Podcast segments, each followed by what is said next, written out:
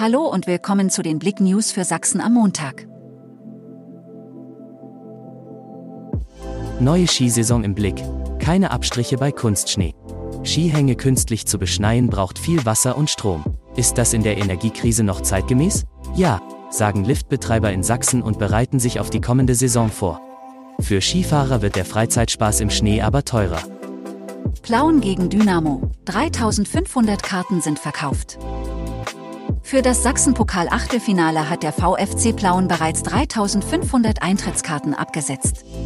Der Fußball-Oberligist tritt am Mittwoch um 15 Uhr gegen die SG Dynamo Dresden an. Im Vogtlandstadion sind maximal 5000 Zuschauer zugelassen. Vollsperrung nach mehreren Unfällen auf der A4 bei Lichtenau.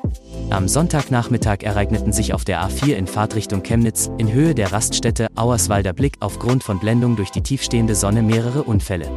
Die Fahrbahn musste voll gesperrt werden, es bildete sich ein Kilometer weiter Stau. Nebel und Sonnenschein am Montag in Sachsen. Erst Nebel, dann Sonne. Die Menschen in Sachsen können sich über einen überwiegend freundlichen Start in die Woche freuen. Der Montagmorgen wird zunächst von dichten Nebelfeldern bestimmt, die teilweise für eine Sicht unter 150 Meter sorgen, wie der deutsche Wetterdienst am Morgen mitteilte.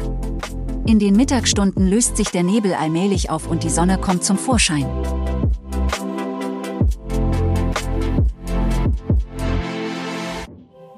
Danke fürs Zuhören.